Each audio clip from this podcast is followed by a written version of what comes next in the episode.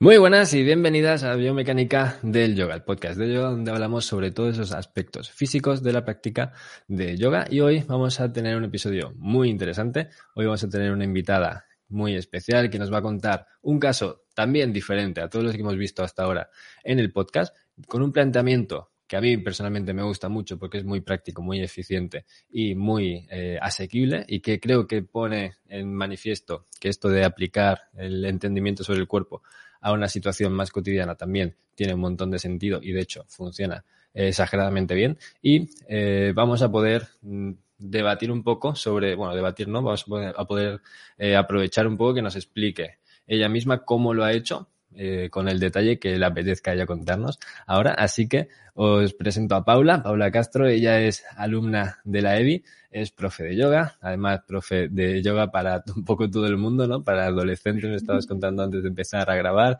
para eh, niños también, que son cosas que yo admiro porque no podría hacer, creo que me costaría mucho.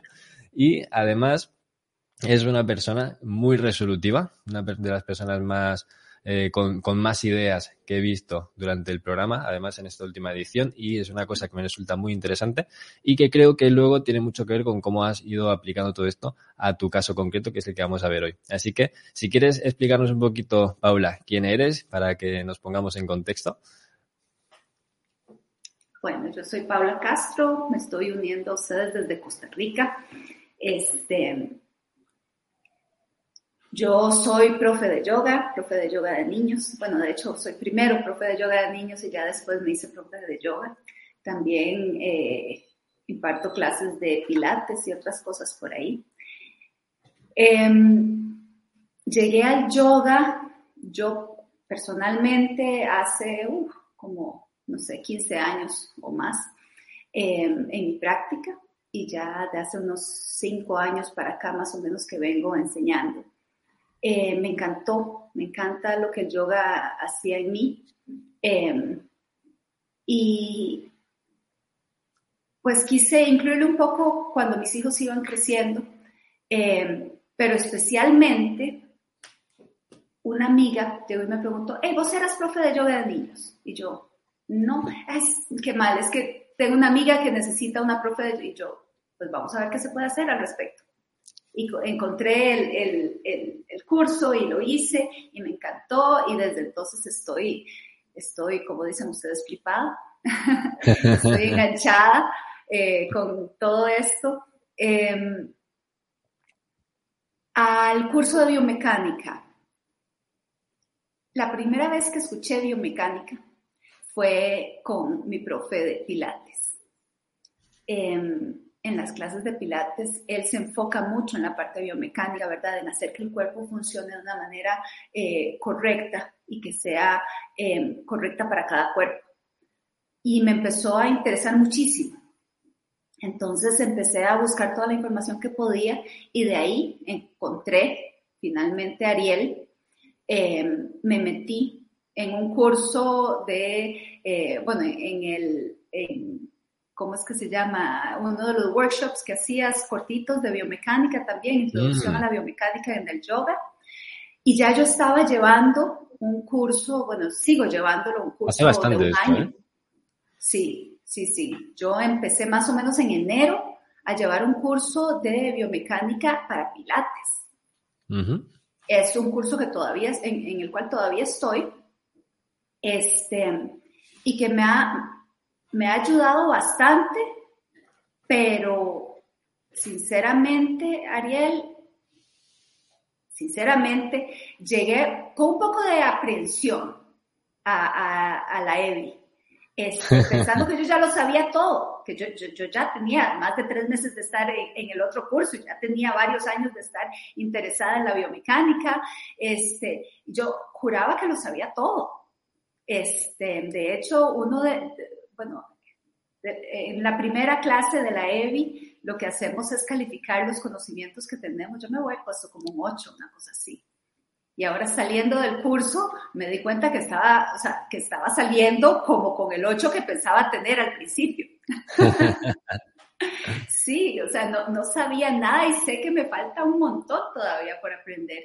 Y lo que me encanta es que puesto todo, toda la información de una manera tan fácil de comprender. Este, y esto me ha ayudado montones en mi práctica, en mi práctica con, mis, bueno, en, en, mis cursos con mis alumnos, este, adultos y niños. Me ha ayudado montones en general.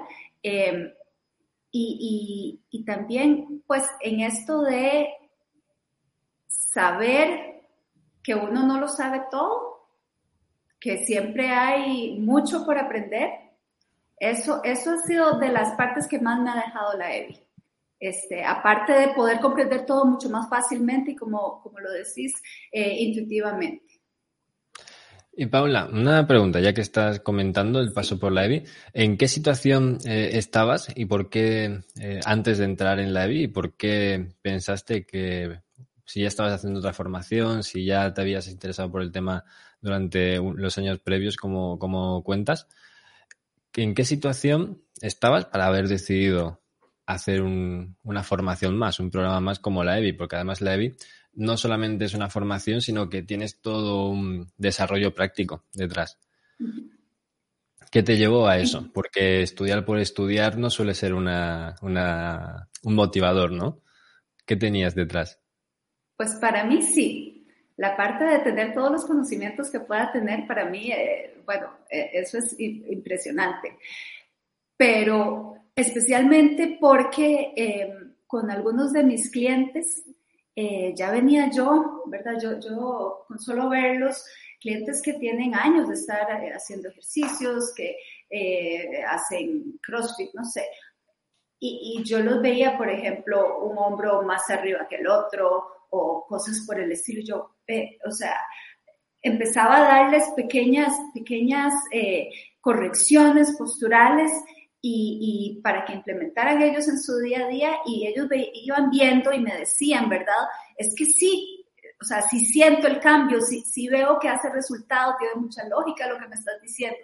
Entonces me interesé por, por saber todo lo que pudiera saber sobre biomecánica, todo, todo lo que fuera em, especialmente más em, que pudiera utilizar en mi práctica o en, en cómo yo doy mis clases. Entonces, como te digo, estoy en esta otra, en este otro curso que es de biomecánica para pilates y se ven cosas distintas, se ven cosas más aplicadas a los ejercicios de pilates, este, a pesar de que la biomecánica es, es todo simplemente como, como el cuerpo funciona, ¿verdad? Cómo se mueve y por qué se mueve.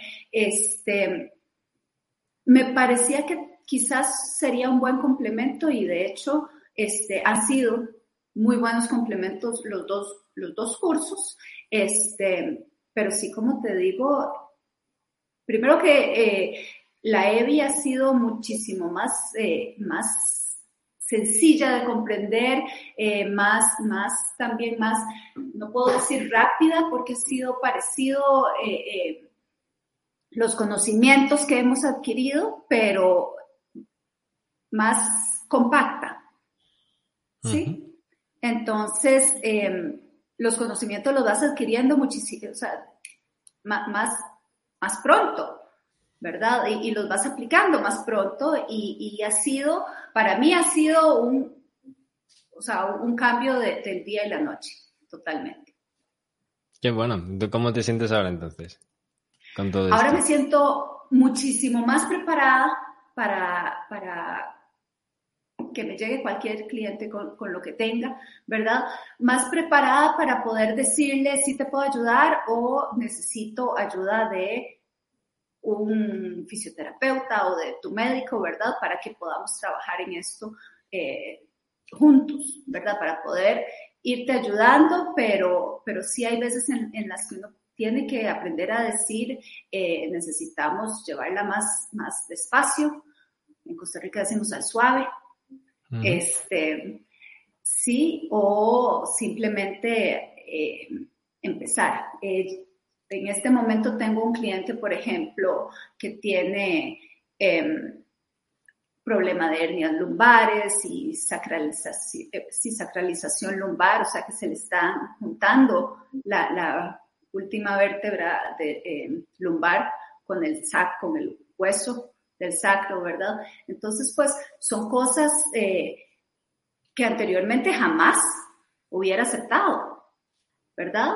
De haberlo sabido, porque a veces a uno te llegan y no te dicen nada y el cliente termina con un montón de dolencias y lo que sea, se sale o, porque piensa que, le estás haciendo daño o porque salió con más dolor, este, pero ahora sé que puedo con, con, mucho más conocimiento atacar y también con mucho más conocimiento poder decir, aquí no.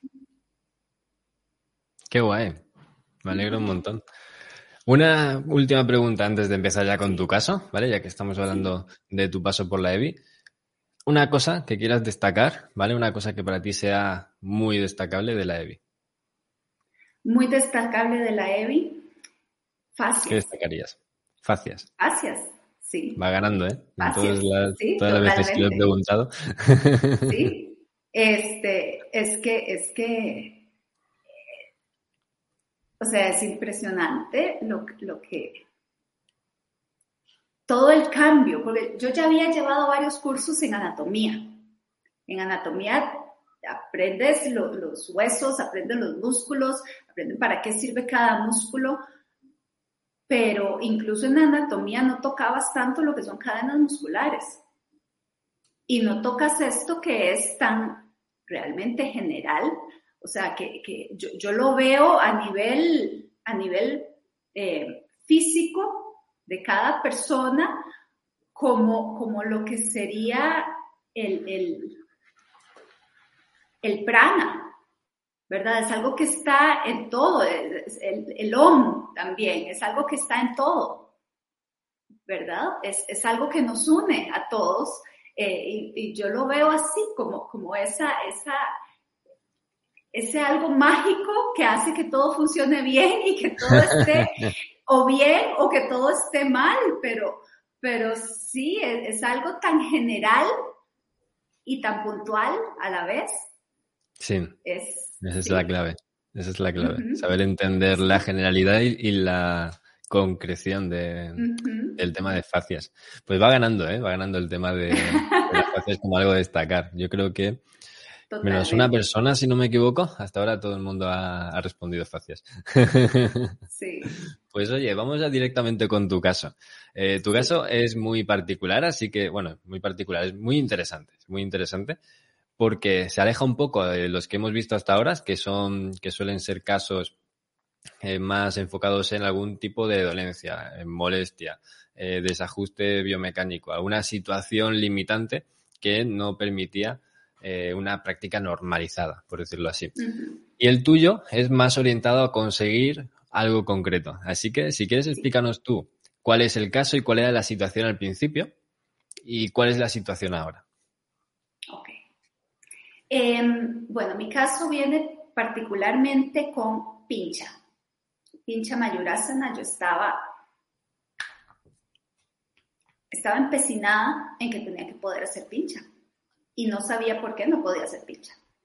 Este, yo de pequeña hacía gimnasia, entonces todo lo que eran paradas de manos, eh, o sea, flexibilidad, lo, lo, que fuera, yo, yo, primero que no le tengo miedo y segundo que sé que lo he podido hacer anteriormente, tal vez después de tener hijos y, y ya con todos los años que nos lleva encima, ¿verdad? Tal vez no, no, no puedes hacerlo de una manera igual, pero, pero yo sabía que, que lo había podido hacer anteriormente y por algún, momento, eh, por algún motivo ya no estaba logrando hacer pincha ni mantenerme eh, estable en una parada de manos, en un handstand.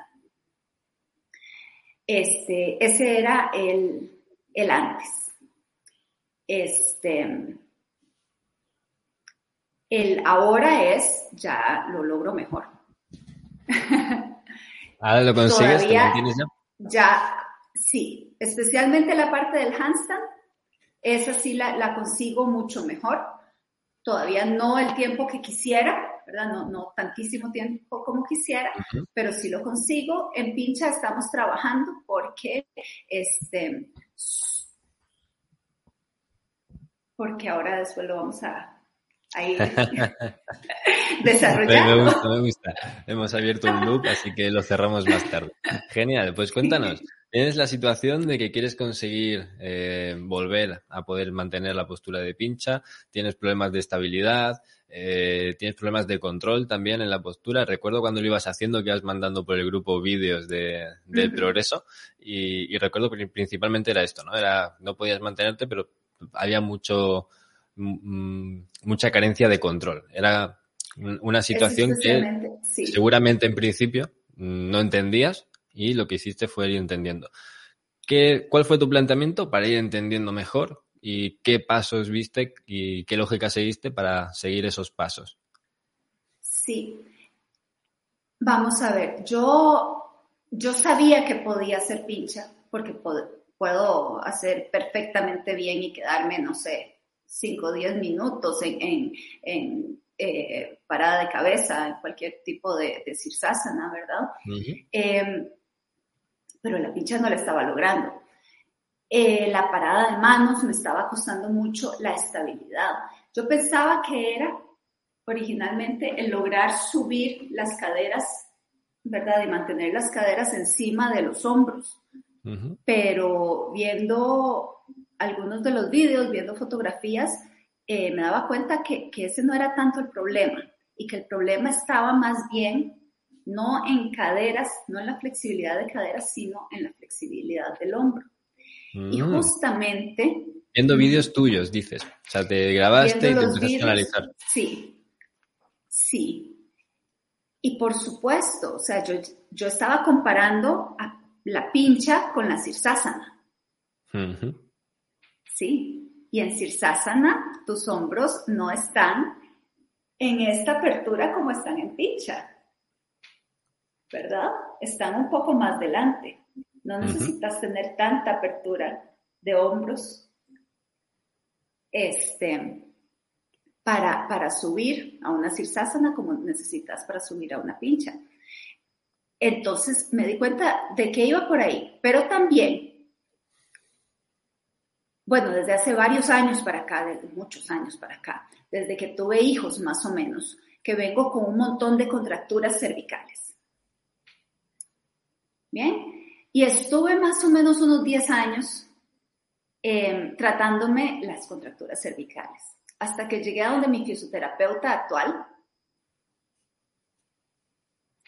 que me dijo, haz un push-up contra la pared. Y yo, pero es que me duele el, cuello, pero necesito ver algo, me decía él. Haz, ok. Entonces hice el push-up y me dice, ok, tu problema no es cervical, tu problema es que tenés escápula alada. Y yo, ¿y eso qué es? ¿Verdad? Entonces me explica, ¿verdad? Que eh, por X o Y razones, em, la escápula, el huesito de, atrás, ¿verdad? Del hombro o, homóplato, em, los, músculos no están bien desarrollados. Entonces, los músculos que están como entre las escápulas no se desarrollaron bien. Entonces, toda la fuerza que deberían de estar ejerciendo esos músculos las están haciendo los trapecios. ¿Verdad? Entonces, em, ah, muy bien. Em, me empieza a dar un montón de, de ejercicios para ir desarrollando esa fuerza en romboides y yo me quedo con eso.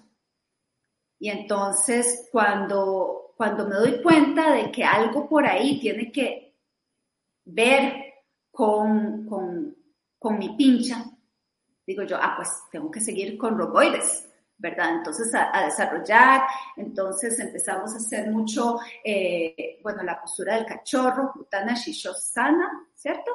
Este, en plancha, eh, hacer eh, protracción y retracción escapular, ¿verdad? En, una lagartija, más o menos. Este, eso me estaba ayudando bastante, pero no me estaba todavía ayudando en la apertura. Me estaba ayudando en fortalecer esta parte de atrás, pero no en mantener la fuerza con esta apertura.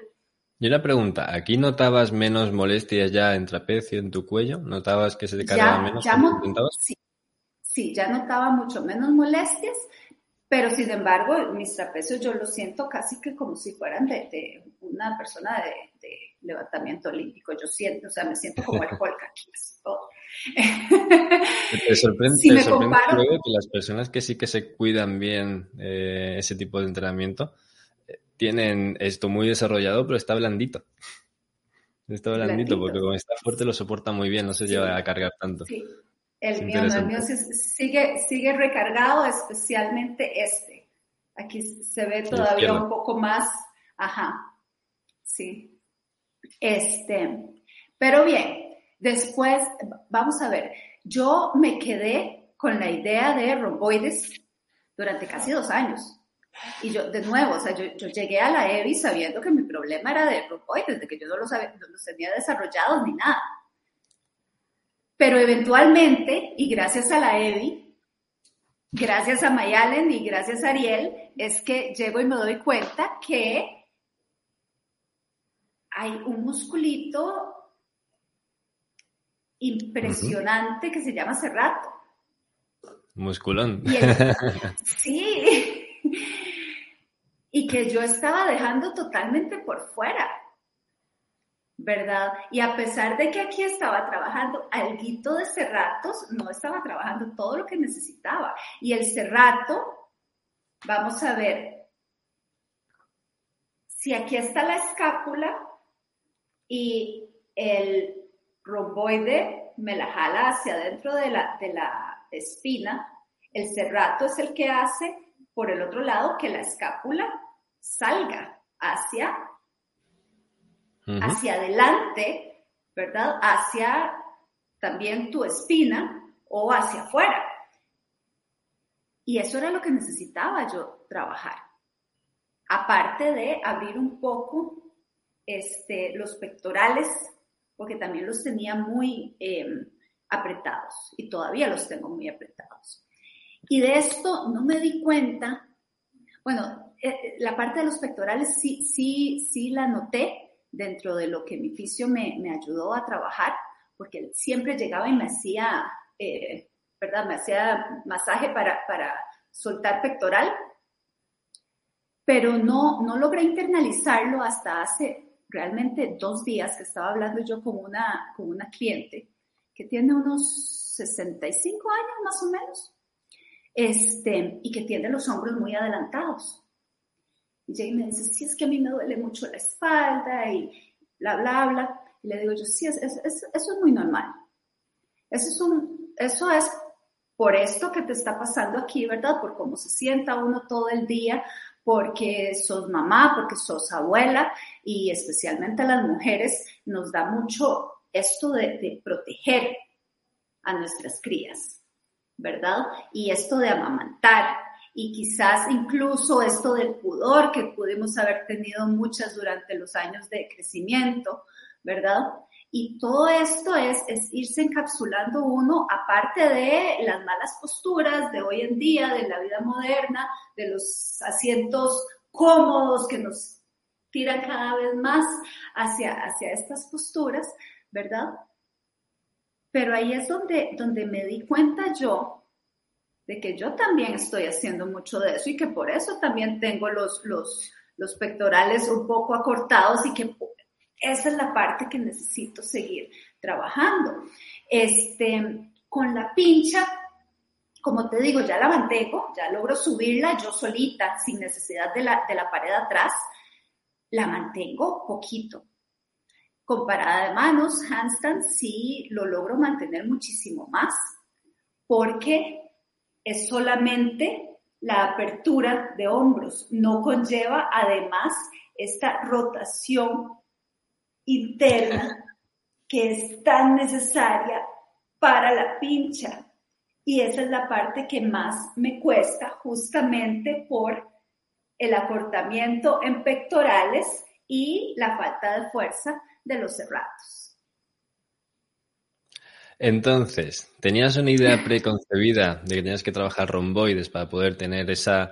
Eh, entiendo que es, tu planteamiento es si fortalezco romboides, consigo más estabilidad, ¿verdad? Algo Por supuesto, porque mis, mis escápulas estaban flojas.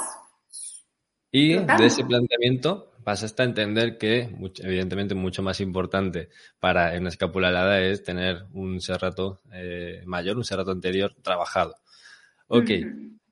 Entonces, ¿cómo llegas a la conclusión de que necesitas esa movilidad de hombros? ¿O cómo trabajas exactamente esta movilidad de hombros? Porque no es lo mismo ganar movilidad, eh, flexibilidad en este sentido, que tú necesitas ganar esa flexibilidad para no quedarte aquí, para poder llegar hasta atrás. Entonces, eso tiene que ver con ese rato, pero no es todo lo que va a implicar ese rato. De hecho, puedes tener ese rato muy fuerte y no conseguir esto, ¿vale? Es como muy, muy habitual. ¿Cómo lo hiciste? ¿Cómo llegaste a ese punto? ¿Y en cómo lo fuiste notando en tu práctica de la postura? Bueno, el eh, Utana Shishosana es, es, imprescindible. Es imprescindible. Este, pero yo, dentro de mis otras formaciones, sí eh, no hacía nada más el, ¿verdad? este movimiento, sino también metiéndole un poco de peso para poder tener mejor, este, para poder controlar mejor em, la fuerza que se estaba utilizando, ¿verdad? Para toda la apertura. Este, Sí, yo, yo siento que en mi caso por lo menos era necesario el peso extra. Em, ¿Qué más hacía? Hacía mucho, vamos a ver cómo es que se le llama, es ah, un dandasana, pero al revés, cambiándole el, el eje. el que eh, colocas las manos sobre la pared ah, y es, como Utana, eh, como Arda Uttanasana, con la pared, con haciendo un ángulo de 90 grados. O también podrías llamarle, no sé, a Muka contra la, con manos a la pared. Como quieras, es lo mismo. Este, este también haciéndolo con codos a la pared, ¿verdad? Para ir se nota ahí, ¿eh? Porque, sí, porque esta, los brazos rectos me, me, me resulta súper fácil, pero ya la parte de abrir acá, esta es la parte que me cuesta a mí, ¿verdad? Y, e incluso yo la, la pincha no puedo hacerla con manos de esfinge, tengo que hacerla con manos juntas, porque no tengo todavía la capacidad de mantenerme acá, las manos se me van cerrando. Y eso es parte de, esta, de este, siento yo que es parte de este eh, cerramiento que tengo a nivel de, de, pecho y de nuevo, la maternidad y todo esto, la maternidad y la modernidad. Pues sí. Ahí un, consejo que te doy es que no te centres mucho en esto y cuando domines de sobra la postura ya podrás hacerlo probablemente sin mucho problema. Porque si no, claro, estás centrada en, en, algo que es, no es imprescindible para mantenerte. Totalmente, sí, sí, sí. El, la posición de las manos para mí es, es totalmente secundaria. Primero, primero me interesa la estabilidad, este, el saber que tengo la fuerza, pero especialmente me interesa esto de seguir conociéndome yo y seguir, em, seguirme diciendo que al final de cuentas em, la postura la quería lograr por ego para la foto en Instagram, ¿verdad? Y, que hay una vida muchísimo más allá del Instagram.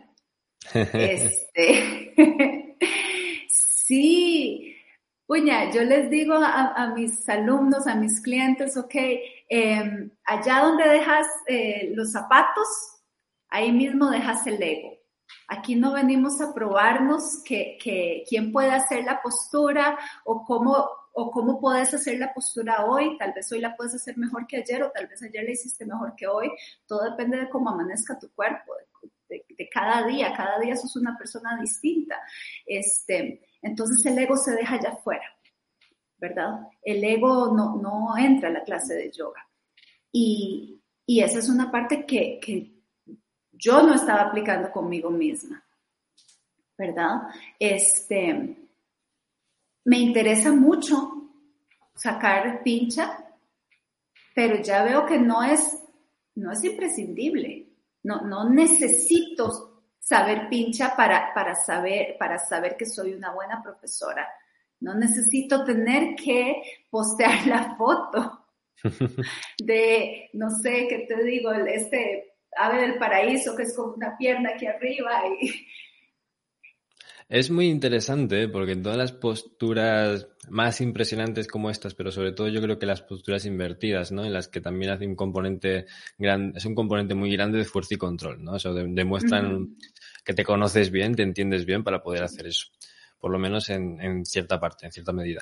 Es muy interesante que en general se suele llegar a este tipo de posiciones con esas intenciones, ¿no? Con el, básicamente porque quiero probar que puedo hacerlo, quiero probarme que puedo conseguirlo, y acabas en una situación en la que no lo haces tanto por eso, sino porque realmente sabes que todo lo que implica poder conseguir esto, tener un eh, control tan grande y demás, realmente vale muchísimo la pena. O sea, evidentemente nadie va haciendo sichasana por la calle, o sea, pues, pues caminas con los pies, es más fácil, pero Claro, no, no es imprescindible en, absoluto en tu día a día. Igual que hacer loto, cosas como, cosas como estas. Son enrevesadas, son eh, cosas que tienes que entender bien, pero cuando lo consigues entender, dices, wow, es que hay que entender tantas cosas que el proceso me ha enseñado tanto que en sí vale la pena. Y como tú estás diciendo ahora, también es un proceso de autoconocimiento grande, ¿no? A partir de entender cómo funciona tu cuerpo. En una situación tan retadora o desafiante, también te hace entenderte en bastante profundidad porque cuando estás boca abajo tienes que entenderte en general y luego ponerlo al revés, porque los brazos no están preparados para eso y entender cómo puedes hacer ese esfuerzo y entender cómo hacerlo sin hacerte daño y entender cómo hacerlo para que tenga sentido con lo que estás intentando conseguir. Eh, contextualizarlo en sí mismo, todo es un proceso que, que es un proceso de aprendizaje muy interesante.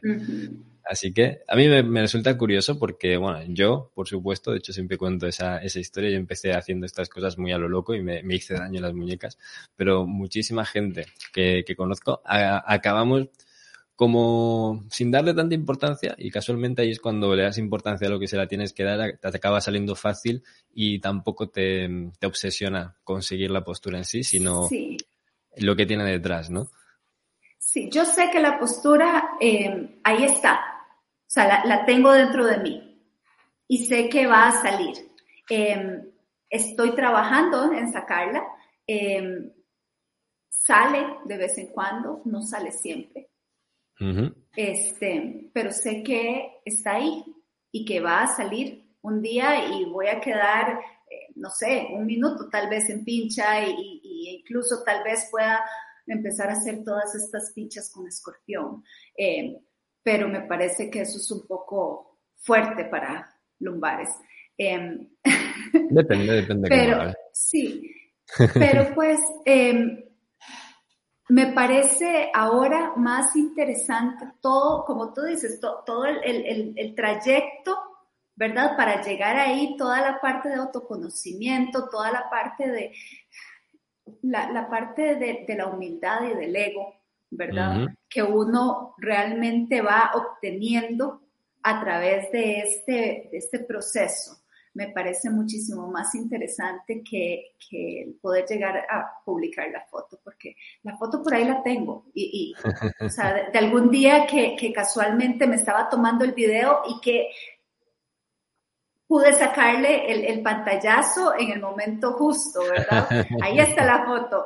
Este, pero, pero eso al final de cuentas es, es, es tal vez un engaño, porque no era, no era mi, mi no era yo realmente haciendo la postura, era un microsegundo en el tiempo, ¿verdad? Y, la foto en Instagram sí, en más de una ocasión es eso, es nada más ese microsegundo en el tiempo y no es realmente eh, el encontrarte, el conocer todo tu ser, que para mí es em, realmente la, la parte primordial que hay que a la que hay que llegar para poder tener ese, e, e, e, esa conexión ya con, todo lo que hay más allá de uno. Me encanta escuchar eso porque muchas veces cuando hablamos ya de biomecánica, de anatomía, todas estas cosas más eh, puramente físicas, se suelen separar, ¿no? En, el imaginario colectivo es como esto, lo físico es por un lado y todo esto que estás contando es, vendría por otra parte, ¿no? Algo más espiritual, algo más de cómo tú lo sientes. Y realmente no. Realmente, si sabes entenderlo, la conciencia sobre ti es la conciencia sobre ti en varios planos, en diferentes, de diferentes maneras. Y esto, si lo desarrollas sobre la filosofía del yoga, tiene un desarrollo bastante, bastante claro y extenso. Pero cuando lo ves de forma tan práctica dices, claro, es que entenderte es entenderte y entenderte es entenderte en muchos sentidos, no solamente tu cuerpo, que evidentemente es muy importante y no, aquí por lo menos en este espacio nos centramos en eso, pero tiene todo lo otro, lo otro por detrás, no se deja fuera, por supuesto. Oye, una última pregunta para ir terminando. Me gustaría que destaques de todo el proceso que seguiste, no, me gustaría hacerte dos preguntas, porque una que me ha quedado, que no me ha quedado clara, es ¿cuánto tiempo ha durado tu proceso desde que empezaste hasta que conseguiste unos resultados razonables, por lo menos con la, con, con el, la aplicación que decidiste seguir, con tu programa de secuencias o de ejercicios o lo que fuese? Y eh, la segunda, la última, ¿cuán, eh, ¿cuál consideras que es un punto fundamental sin el que no hubieses conseguido tener éxito en desarrollar este caso? Ok. Em, para la segunda, la, respuesta sería la misma que te di anteriormente, comprender la fascia. Comprender que, ese continuo, ¿verdad? Em, tiene toda la relevancia. No es que tiene mucha relevancia, es que tiene toda la relevancia. Que ese continuo que hay entre músculo, hueso, músculo y, y demás todo esto, este, em, como te decía antes, es como el prana, lo que, lo que nos une a todos. Em, e, es necesario comprenderlo y, es algo que yo no entiendo cómo, cómo, cómo, vamos a ver, como profesora en escuela y en colegio, Yo no entiendo cómo en las clases de ciencias a uno le enseñan sobre el ADN, le enseñan sobre, sobre eh, anatomía básica, pero no te enseñan sobre fascia, ¿verdad? No, no, ni siquiera conoces la palabra fascia mientras estás creciendo, a menos de que llegues específicamente como yo llegué aquí a esto. Este, Incluso en, los cursos de anatomía yo no había escuchado la palabra fascia, ¿verdad? Y, el ver que no es, no es una cadena como las cadenas musculares, sino yo lo veo como un tejido, porque yo hago crochet. Este, y sí, es eso, es un único, es un único hilito que te va haciendo todo un suéter o todo un vestido. ¿Verdad? Es ese único hilito que, te une todo, ¿verdad? Em, y, que, y que realmente te une todo, que necesitas realmente comprender que este, para tener la apertura, por ejemplo, en mi caso, para tener la apertura no era solamente quedarme con romboides, sino que tenía que seguir más allá. E incluso, ¿verdad? Aquí, aquí podríamos estar hablando no solo cintura escapular, sino ya todo lo que es eh, cadena cruzada, ¿verdad? Que viene más adelante y cómo implica este, también eh, algunos músculos abdominales y demás. Pero sí, es, es todo ese tejido que, que, que, no es solamente un músculo, que no es solamente este músculo te da este movimiento o hace que este huesito se mueva para allá, sino, sino cómo está este y está el otro y todos tienen que ver este, cómo ver realmente dónde está el origen, ¿verdad? De, lo que te está pasando, pero no solamente tampoco quedarte en el origen, sino ver cómo del origen sale todo eso hacia, ¿verdad? Sale todo hacia, hacia, el resto, cómo, cómo, qué implicaciones tiene en el resto de, de tu cuerpo y, y poder entonces ya ahí sí ver los hilitos o el hilito que es Paula, muchísimas gracias, muchísimas gracias porque esta, este caso creo que además puede resonar mucho a muchísimas personas Creo que además demuestra que todo esto se puede utilizar de muchas maneras, no solamente si te duele algo, si quieres avanzar y quieres progresar. Creo que es un ejemplo especial y, súper, bueno, especial, es muy concreto y creo que eso eh, en general puede llegar bastante a bastantes personas. Hasta ahora siempre hemos conseguido que esto pueda ayudar a alguien que esté escuchando, creo que a varias personas, pero siempre hay alguien que escribe un email, siempre hay alguien que ayuda, a quien, a quien le ayuda, así que seguro que lo que has explicado hoy hace que mucha gente se replantee también un poco el para qué está intentando hacer lo que está intentando conseguir, pero también que se puede entender el cuerpo para todo esto. Así que, oye, de nuevo, muchísimas gracias y yo encantadísimo de poder hablar contigo. Ahora, cuando terminemos, te voy a proponer que volvamos a, quedar, ¿vale? Así que muchas gracias. Gracias a vos, Ariel. Nos estamos viendo. Muchas gracias igualmente.